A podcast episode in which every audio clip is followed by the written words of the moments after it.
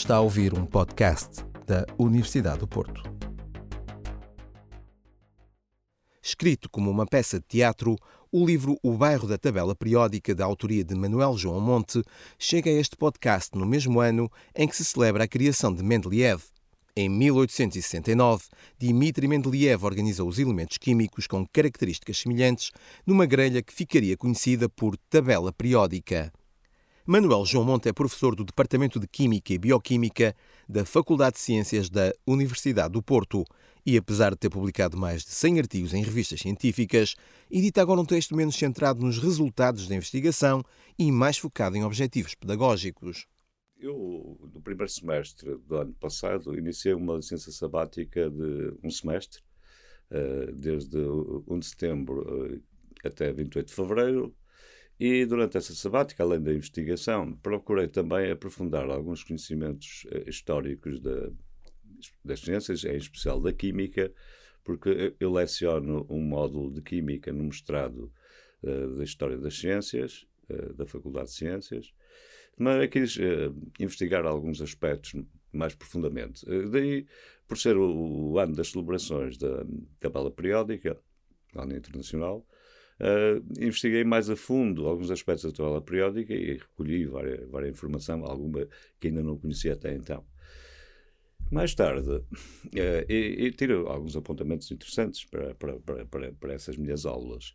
Uh, no início de janeiro, eu estava a conversar com a, a, então diretora do departamento, que agora é diretora da faculdade, a doutora Cristina Freire, sobre as celebrações, e ela convidou-me para dar uma palestra sobre o tema. O professor Ferreira Gomes, que é o Comissário Nacional também das comemorações, meu colega, uh, também disse que gostaria que eu escrevesse um artigo para a revista Ciência Alimentar, que é da Casa das Ciências, e eu comecei a tirar uns apontamentos, até que estava a falar com a Cristina no gabinete e ela tinha uma, tinha uma tabela periódica com os símbolos todos, os 118, em cima da mesa, eu estava a olhar para aquilo distraidamente e disse Olha, curioso, conheço isto há tantos anos, há mais de 40.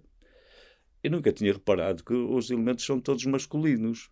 E ela olhou, pois é, João, tens razão, são todos masculinos. E ficamos assim. Eu subi para o terceiro piso onde está o meu gabinete. Lá está eh, o gabinete de uma investigadora que era minha pós-doc e, portanto, minha colaboradora, e disse-lhe assim: Oh Rita, já tinha pensado numa coisa. Já viu que na tabela periódica todos os elementos são masculinos? E eu, oh, professor, há a prata e a platina, que são femininos. Eu, oh, não acredito. Pronto, e então comecei a falar, bem, se há dois femininos, podia haver mais. Why not? Uh, porque há, sei lá, em França, todos os nomes são masculinos, por decreto, até é, questões gramaticais. Em inglês são todos neutros, por exemplo. Uh, na Rússia há cinco femininos, desde a antiguidade, e o resto são masculinos. E alguns neutros, quatro, quatro neutros, salvo erro. Em Espanha só há, estranhamente, um feminino, que é a prata. A platina já é El Platino, que é curioso. Mandei, fiz algum estudo sobre o que se passava noutras línguas, e em vez de escrever o artigo eh, para a, a, a, revista Ciência Elementar, até porque já, entretanto, tinha outro colega que estava interessado em fazer um artigo, eu disse ao, ao colega José Ferreira Gomes, olha, eu vou tentar escrever um livro, uma peça de teatro, um livro de ficção, sobre a tabela periódica. E ele encorajou-me, vai em frente, vai em frente. Isto porque eu tinha o bichinho do, do, da, colaboração que tive com o Carlos Gerassi, não sei se conhece, que foi o inventor da pílula anticoncepcional, de quem eu traduzi o oxigênio e a falácia, que foram levadas à cena pela Seiva Trupe no Teatro Campo Alegre, uma em 2005, 2006, outra em 2011, de quem passei a ser amigo, uh, bastante amigo, infelizmente ele faleceu em 2015, mas cheguei com esse bichinho do teatro, ou da ciência em teatro, do teatro em ciência, como lhe queira chamar. Não é que, talvez por isso, comecei a escrever e, a coisa começou a fluir, a fluir. Uh, a minha preocupação era fazer um livro que chegasse ao grande público, a partir de pressupostos corretos, obviamente, e, portanto, com o seu conteúdo pedagógico, mas divertido ao mesmo tempo, porque ninguém vai ao teatro para ter uma lição de química, não é? Vai ao teatro para se divertir.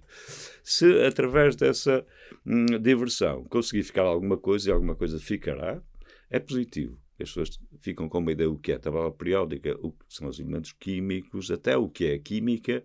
Estas questões de género não funcionam só como uma brincadeira, mas uh, há realmente, na ciência, tem havido uma discriminação de género, onde as mulheres têm sido vítimas. Eu reporto também aqui, uh, por analogia com o que se passa com os elementos químicos, enfim, isso é mais uma brincadeira, mas depois a parte séria é o que tem acontecido, por exemplo, com a atribuição dos prémios Nobel, quer da física, quer da química, a mulheres.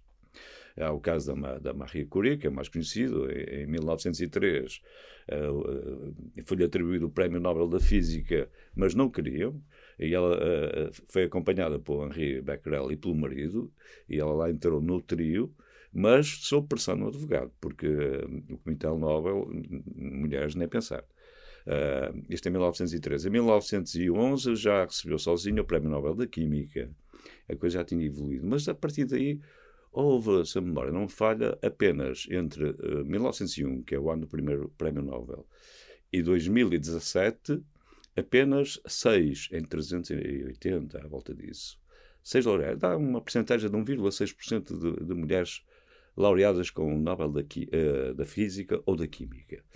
Curiosamente, em 2018, ano passado, portanto, já quer o da física, quer o da química, tiveram uma mulher. Houve um trio de cientistas, dois homens e uma mulher em cada um. O que leva aqui na minha peça o chumbo, que é o elemento conservador, que faz parte do, do condomínio do bairro representa, estamos a entrar já na, na questão da estrutura, mas uh, do, eu poderia explicar mais tarde disso, daqui a pouco, mas uh, leva uh, no seu reacionarismo a questionar se será que já há cotas para os prémios Nobel da Química e da Física, o que deixa a Prata, que é feminista uh, militante, digamos assim, indignada com, com, com, essa, com esse comentário enfim, do, do, do senhor Chumbo. Pronto, isto só para dizer que não é só brincadeira, eh, porque realmente as coisas acabam por estar um bocado ligadas.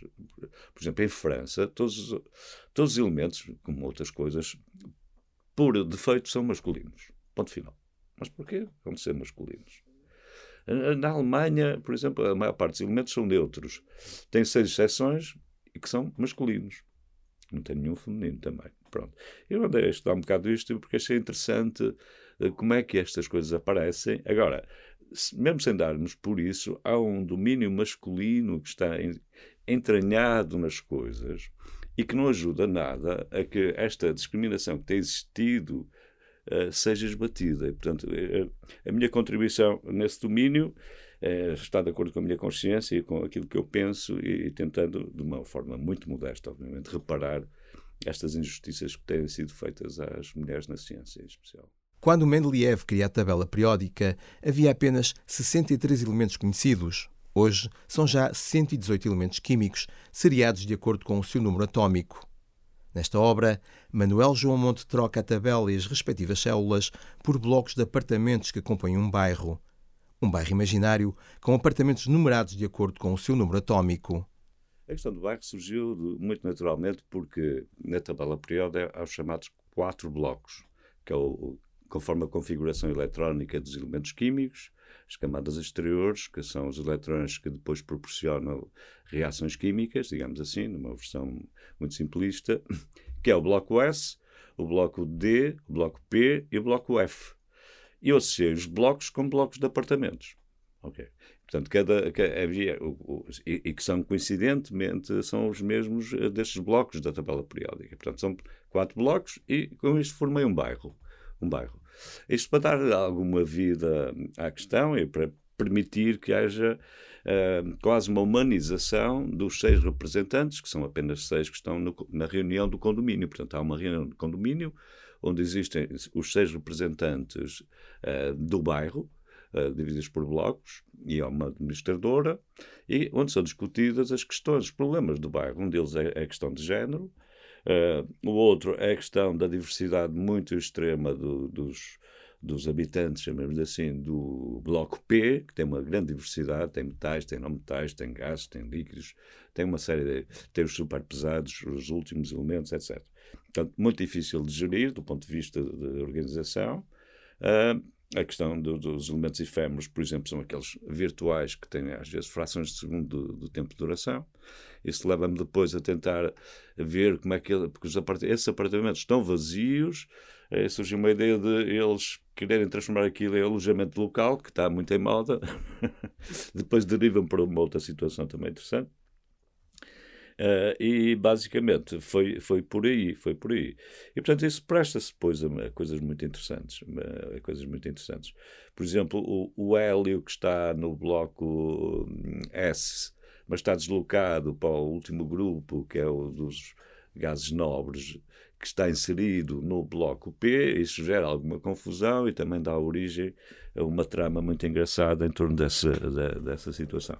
Como disse, isto está entremeado por duas cenas de aulas do secundário para quebrar a monotonia das reuniões, que não são monótonas, são divertidas, mas mesmo assim alterna uma cena de condomínio, uma cena de aula, isto é o primeiro ato, fecha, depois uma cena de condomínio, uma cena de aula e, novamente, a última cena de reunião de condomínio.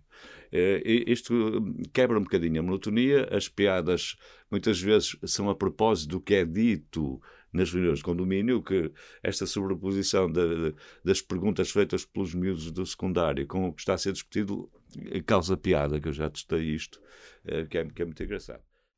O autor explica no prólogo que, embora se fundamente em pressupostos científicos sérios, procurou-se que o enredo da peça tivesse a leveza e o humor suficientes para interessar um público vasto.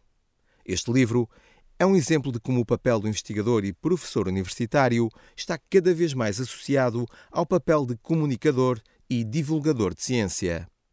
O meu grupo de investigação, que é o SIC-UP, Centro de Investigação em Química da Universidade do Porto, foi recentemente, houve a avaliação internacional cujo resultado saiu, eu estava em São Petersburgo, mas o coordenador do centro, o professor António Francisco Silva, enviou-nos um e-mail, fiquei muito contente, porque tivemos excelente.